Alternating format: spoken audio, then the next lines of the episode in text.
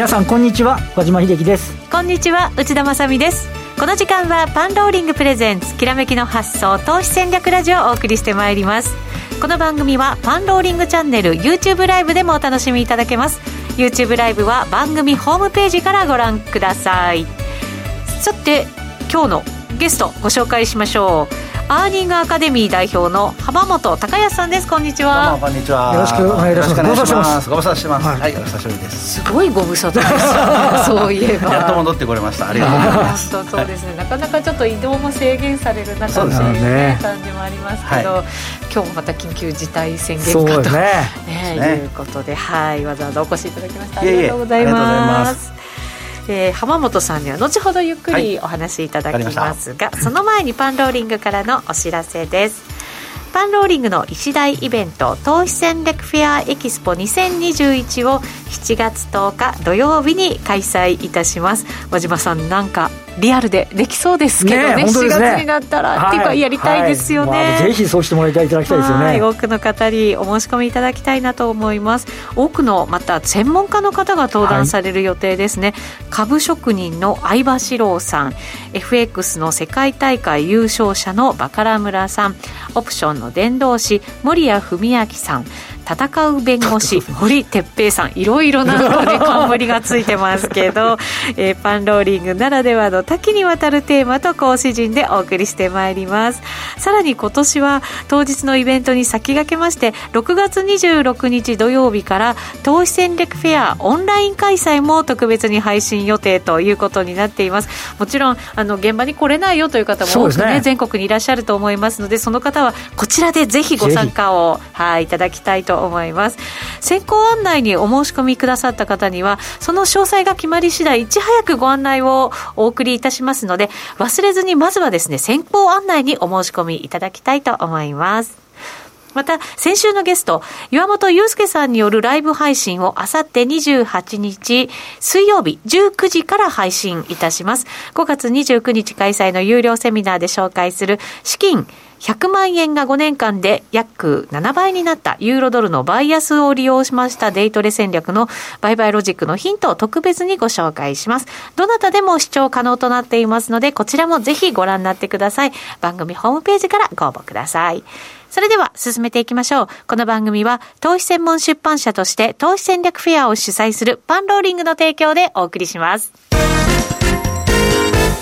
それではまずは和島さんに今日の相場の解説をいただきます。はい。日経平均は105円60銭高で終わっています。あの、なんか結果を見ると、105円高で、ああ、そうですよね、先週アメリカしっかりだったし、みたいな話なんですけど、あの、今朝、あの、寄り付けこそプラスだったんですけど、すぐそこからマイナスになってしまって。そうなんです。9時44分に28,896円37銭という2万9000円割れがあって。そうです。これまでだったらでも、なんとなく大台割り込んだらずるずるずるっていっちゃいそうだったのが、今日は切り返しましたよね。そうですね。まあこれね、だからなかなか難しくて切り返したと言えるのか、単に方向感がないのか。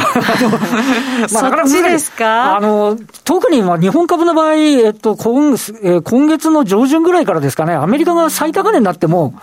あ、CME がこんな高いから今日は高いぜって言ってるのに、ずるっとか下がったり、はい、先週なんかも2営業日で1200円ぐらい下がっちゃう。なんでそんなに下がるんだみたいな感じの時もあって、なかなかね、外部環境がいいからって言って、突っ込んでいけないみたいなところがある。まあ今日もだからマイナスになってプラスになったりみたいな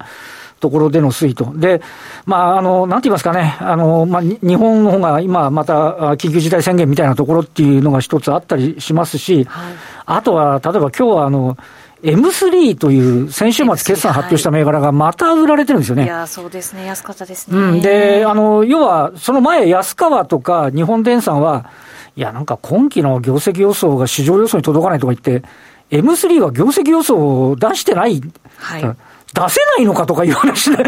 いやいや違うんじゃないのみたいな、前期めっちゃ増益で、しかも会社計画ね、すごくいい感じでの上益着地になってても、これだと、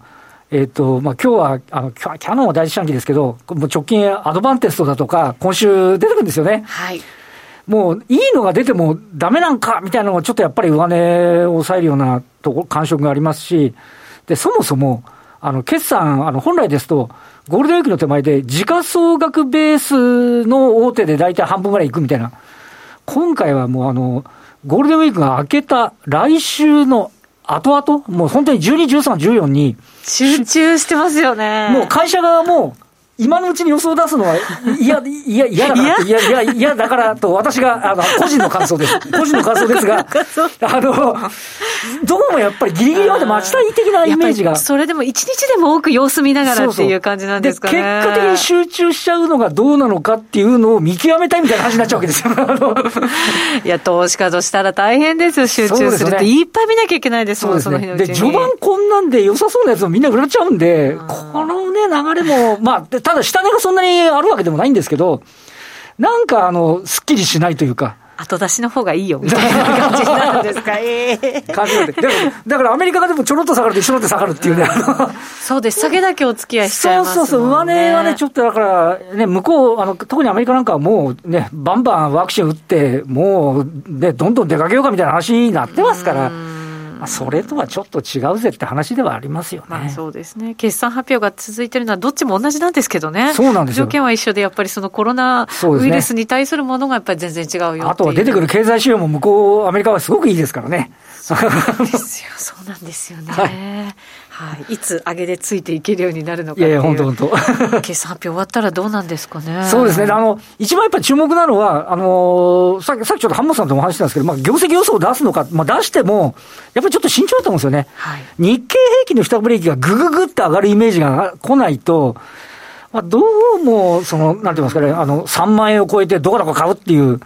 感触にはなりにくいかなっていうね。でもし、し、慎重だって、日本姉さんみたいに、あの、足元の受注は、あの、引き合いはすごい活況だ。で、ただし、あの、あの、コロナの影響もあって少し慎重に見てるっていう。でも、出花はそれじゃだめだったんで、それを見直せるかどうかっていうね、ところにもかかってくるんじゃないかと思いますよね。はい、わ、かりました。それではこの後ゲストの浜本さんにゆっくりお話を伺っていきたいと思います。お願いします。改めまして今日お招きしているゲストアーニングアカデミー代表の浜本隆康さんです。よろしくお願いいたします、はい、よろしくお願いします。えっ、ー、と今日ははい。トレードの新しい本が、はい、新しい本が出るんですね、はい、えっ、ー、と5月12日に発売されるということですね。はい、すね。トレード技術でなではなく仕組みで稼ぐ網掛け FX? 網掛け FX そうです。はいそうなんです。初めて聞く言葉です。網掛け FX、はい、そうなんですよね、うん、それと技術じゃないよということなんです仕組みで稼ぐということなので、はい、俗人のトレーダーの技術にはよらないと。いうことなのでまあ学校ではもう教えてるんですけどね、はい、その教えてる内容を、まあ、本にさせていただいたということでございます。はいそうすると今日はその内容をちらりと、はい、ちらりと話させていただきます。いただけるということですね。資料もご用意くださいましたので、はい、えー、YouTube ライブではそちらの資料も合わせてご覧いただくことができますので、うん、ぜひご覧になってください。はい。では早速いきましょうか。はい。はい、FX 裏技。はい。あ、あの学あの、アニアカデミーでは FX 裏技という名前で、あの、制させていただいてるんですけど、えー、っと、まあ、要は、裁量トレードでもなく、えー、シグナル配信とか自動売買でもなく、まあ、自動売買にできるんですけどね、あの、手動でやりながら、で、波の、その、安く買って高く売ると儲かると思うんですけど、はいはい、それを順張りで取るのか逆張りで取るのかっていうのが、まあ、主流だと思うんですが、どっちでもないんです。波に乗っかるわけでもなく、別に抗うわけでもなく、そのマーケットが上がる下がるというその変動さえすれば、利益がたまるという、太陽光発電のような。でもどっちにしても、どっかで売って、どっかで買わなきゃいけないそうですよ。そうですよね。安く買って高く売るという原理原則は外さないように、それを、まあ上が、上がったら、まあ要は買って売るんですね。はい、下がったら売って買うんです。ということを仕組み化して、まあ、要はこう上下に変動することをうまく、まあ、その仕組みの中で安く買って高く売るを繰り返すんですけど、まあ、そうやって細々と、なんていうんですかね、例えば普通の、えー、トレードが、漁業でいうと、マグロの、マグロ釣るとか、はいはい、カツオの一本釣りのように、群れを探して、まあ、トレンドフォローならトレンドを探して、いっぺんにバーンと捕まえるわけですけど、はい、このやり方は定置網みたいな感じです。待ってる？はい、網をもう仕掛けてあって。仕掛けて、もうずっとほっとくんですね、一日。そうすると勝手に魚が入ってきてくれて、で、一日一回こう。引き上げりゃいいです。もうひ引っかかっちゃってるんです ね。というやり方なので、マーケット見ることも必要ないし、まあ、メンテナンスは必要ですよ。月に、あ、ひ一一日一回ぐらい、うんうんその網を上げては戻す作業は必要ですけど、うんうんうんうんまあ、だから大物は釣れないんですけども、近海の小さい魚がいっぱい引っかかるように。美味しそうなやつは取れるみたいな。そうです、日々食べてはいけるっていう日々利益が、利益というか、まあそうですね、利益がコツコツ溜まっていくという、まあどっちかというと大きく稼ぎましょうというやり方ではなくて、中長期でもう、あの利益をコツコツ積み上げて、結局複利の効果も利用して、大きく資産を増やしましょうという、まあそんなやり方なんですね。福利というのが重要なのかもしれません。とっても重要ですね。すいません。私流れ全然分かってないので先に言っちゃうかもしれませんけど、はい。でもこれ自動売買じゃないんですよね。自動売買にできます。でき るけれども別にはい。自動売買じゃなく手動でやっていただいてもいいですから、し自動売買っていうとね、メタトレーダー使わなきゃいけないとか、縛りができちゃうと思うんですけど、まあこれどこのブローカーさんでもできるので手動でやれば、はい、手動でやればできますので、はい。まあだから概念がちょっとこれまでのまあ、トレード方法とはちょっと違うのかなと。似てるのは、あの、ループイフダンとか、なんか、トラリピーっていうのもありましたけど、ああいうのにちょっとイメージは似てるかもしれないんですけど、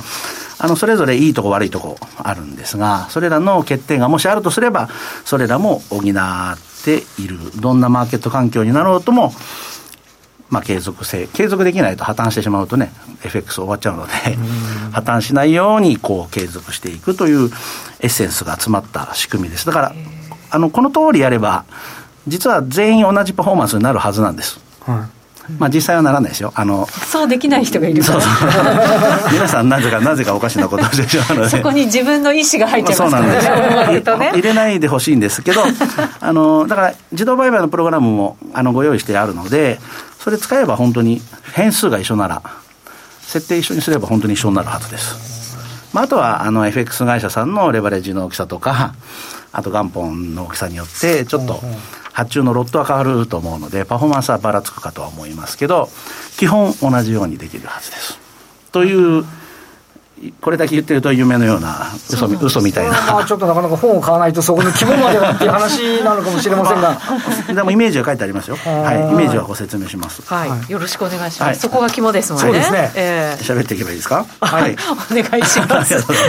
えっとですね、あの、漁業に本当に例えていただければいいと思うんですけど、定置網張るのに、例えば海だと、えっと、魚の通り道にうまいこと網を仕掛けないといけないですよね。そうですねはいでも、相場で網を仕掛けるとすると、そんな難しくなくて、二次元の二方向しかないんですよ。上がるか下がるか上と下しかないですよね。だから上と下に予約注文という網をズババババババと、ズバババとたくさん貼るんですね。ある法則性に従って貼っていくわけです。はいなので、上がれば引っかかりますし、下がっても引っかかるんですね。はい。で、上がったらこう、まあイメージは、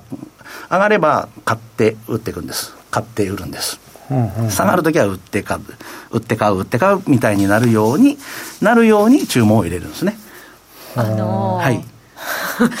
一つだはけいいいですか、はい。話の腰を折ってみてもいいですか？バキバキ折ってください。相場って結構大きく動く時もあるじゃないですか、それも騙しもあるじゃないですか、はい。上に行って引っかかって下に行って引っかかって両方ダメだったってことはないですか？よくそれで破綻しますよね。そうなんですよ。はい。素人だとするじゃないですか。はだからイメージ、その、その、このページのね、えっ、と、何ページですかね、えーっと5何ページになりますね。書い。はい。ります？はい5ページ。あ、5ページ5ページ。あ、そうそう、5ですね。ページ。あの、はい。左下に5ページって書いてある。はい。えーまあ、そこにオーダーの詳細が結構書いてあるんですけど、うん。原値より上はもう買い売り買い売り買い売りって入れてて、原値より下は売り買い売り売り買い売り買いって入れるんですけど、はい。ポイントは注文の量と幅です。はい。で今内田さんおっしゃったように画面のはいあそれですねそれそれです。はい。画面に出てきましたでね。内田さんおっしゃったように、はい。ガーッと上がっていくと例えば上で買いが残って、うん。売りで売りで終わればいい。売りで終われば決済されて終わるけど、はいはい。買いが引っかかって下がると上のやつが要は含み損なんじゃないのとはいい。うことですね、で下の売りがたまるんじゃ損ね。損なんじゃないのと。その通りです。そうですよね。そこが、はい。あの今まで似たような戦略がいっぱいあったんですけどそれが難しかったんですね。それが結局損残るやん、じゃみたいな。しかも両負けだよみたいな。そうですよね。その間いくら稼いでも結局損だよねっていうことなんですが、実はこれ含み損の処理もちゃんとできるというあの方法がえあの足されているので。大丈夫ですっていう話になります。あのすぐは消せないですけど、トレードを繰り返していく間の中で、えー、消すことができるんですね。その上の階の上の買いポジション持ったまま下がったとしても、その買いポジションの損を出さずに決済するという、その含み損解消法というのも実は入っている。あそうなんですね。はい、なので、まあ、基本的にでも、あの中長期的にレンジのそうあの通貨ペアでやる前提なので、はい、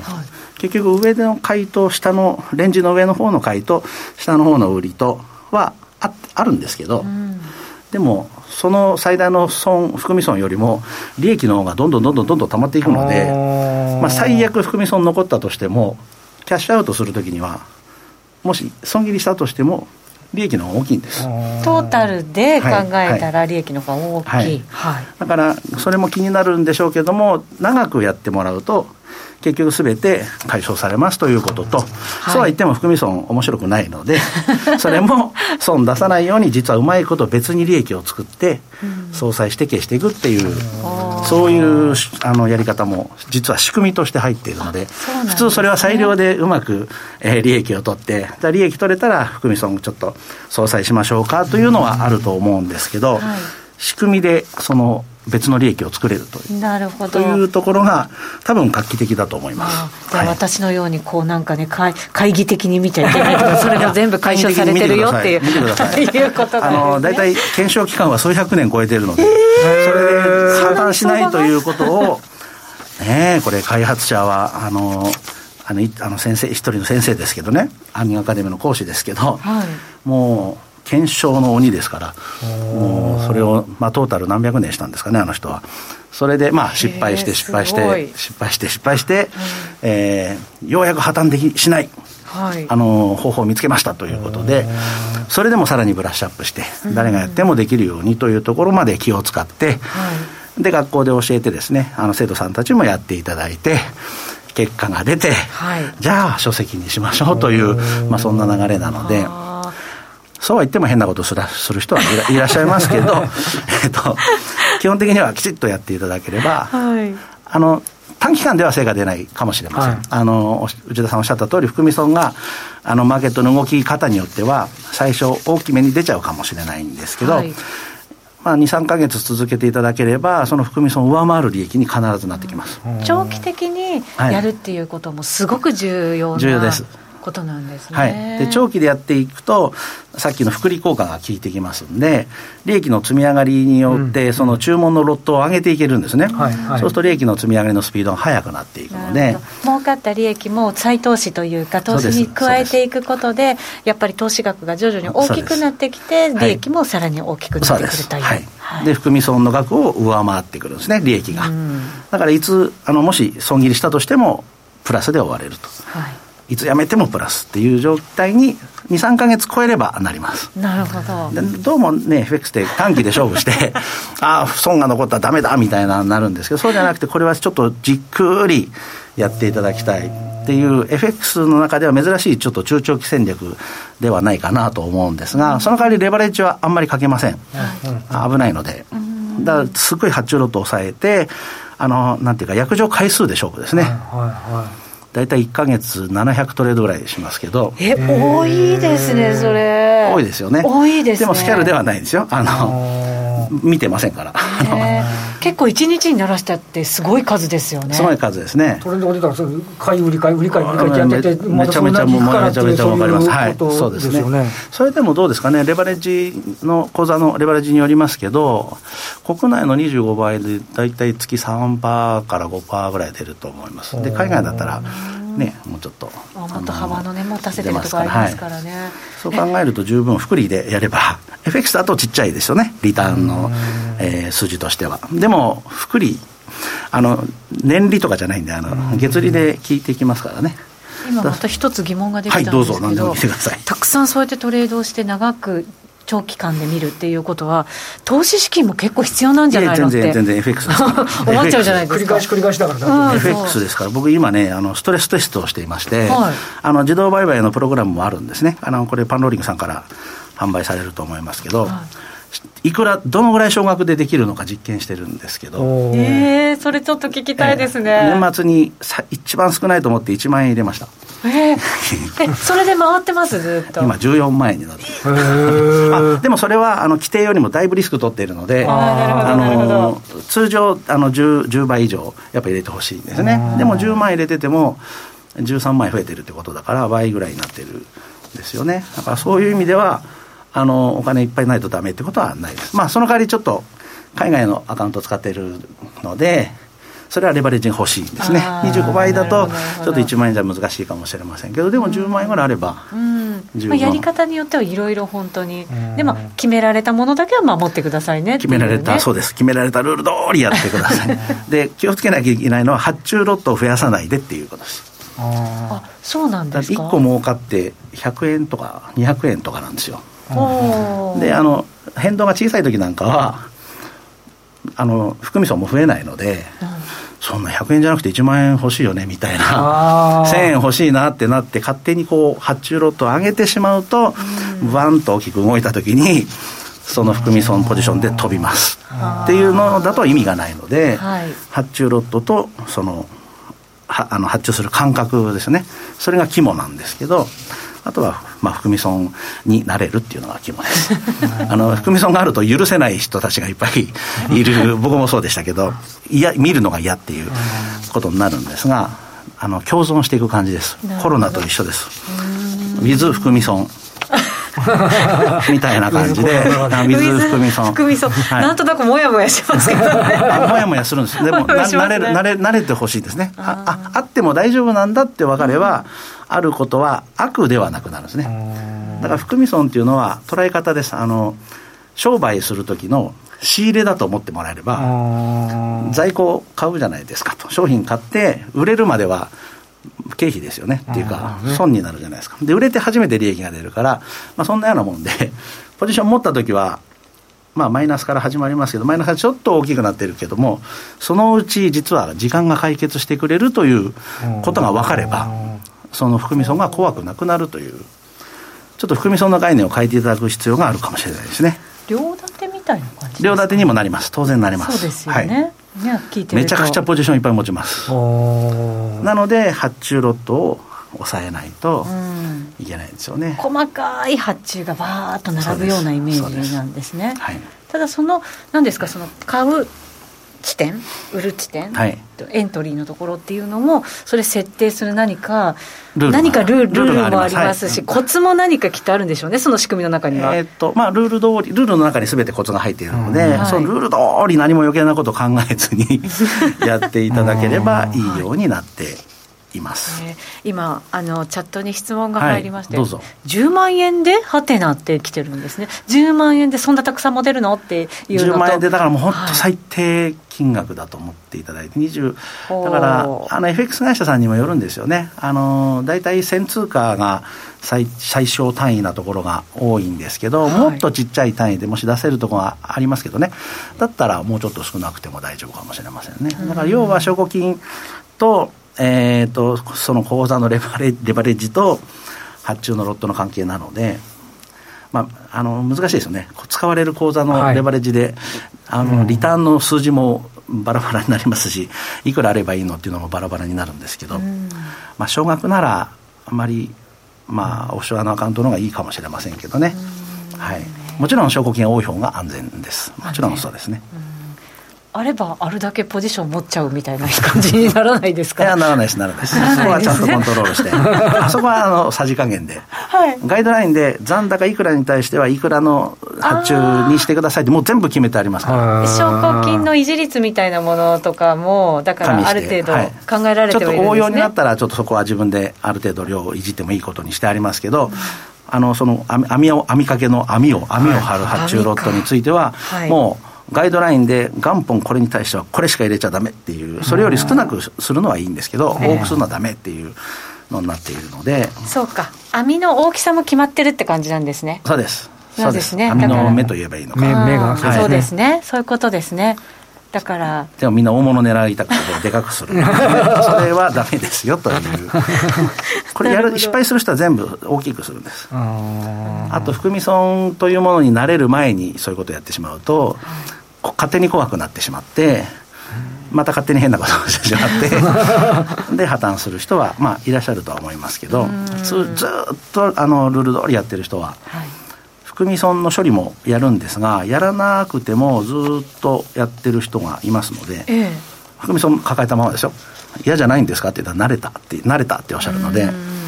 で、解約、定期的にお金を出され、その人は出されているんですけど、はい、その時には含み損、ダーンと損出して、でもプラスの分、それを上回る利益の分を利益としてもらっているっていう、割り切りですからね、慣れと割り切りです。はい利確とか損切りする場合は、じゃあ、全部をまとめてやる必要があるんですかね？いやあの日々の細かい利確は、うん、あの、イフダンを使うので、ええ。自動決済されますので。それはそうなんですね、はい、なるほど。網をその注文抜けたところを1日1回あの抜けたところを約定したところですね、はい、足していくっていう作業が手動でやるんですけど面倒、くさかったら自動売買のプログラムを使ってもらってそしたら抜けた瞬間すぐパッとまた入れてくれるので、まあ、それはそれで楽ですけど、その代わり自動で止めどなく埋めてくれるからえー、含み損の量もちょっと増えます、うん、だから自動売買使うのがいいとも限らなくて、含み損になれるもしくはこの手法であれば長期的にお金が増えるんだぞって分かった人は、はい、まあ、自動売買使ったら楽だと思いますけどね。なるほど。だからこそ仕組みをしっかり理解した上で、うん、ルールもしっかり頭に叩き込みその上で使ってくださいよそうですね。っていうことになる、ね、だから自動売買も3か月は最低使ってくださいとじゃないと意味がわからないと思いますっていうふうに言ってますし、この本の中でもあのあの信じて、だから最初デモ講座でやってほしいんですけど、3か月試しにやってみた、これは増えると思ってからやってください。本当にお金を入れてくださいと言っています。はい、あの最初は意味が概念がちょっと捉えられないと、うん、なんだこれ、ちょっとしか儲からないのに、損がどんどん増えるぞみたいに、印象がもし持ってしまうと、うまくいかないので、やっぱり2、3か月は、ちょっとどうなるか分かんないながらも、ルール通りやってほしいと。はいそうですね、はい、その上では、この浜本さんの新刊本をしっかりお読みいただくということが、非常に重要になってくると思います。はい、浜本さんの新刊えー、トレード技術ではなく仕組みで稼ぐ網掛け FX5 月12日刊行予定でございます。現在予約受付中となっていますのでぜひぜひ、えー、こちらご購入いただきたいと思います。全国の書店で発売されますがトレーダーズショップ、えー、ならば5月12日にいち早く発送されますのでぜひ番組ホームページからお願いいたします、えー、さて番組最後になりましたけれども私今日で番組を卒業することになりました。来週からはですねアシスタントに八木ひとみさんをお迎えしまして真相をしましてね 真相回転ということで新たにお送りしたいと思いますのでぜひ皆さんまたお聞きいただきたいと思います。YouTube ライブでもご覧になってください。今日引き続きあのまだ延長戦ありますのでご覧になってください、浜本さんありがとうございました、この番組は投資専門出版社として投資戦略フェアを主催するパンローリングの提供でお送りしました。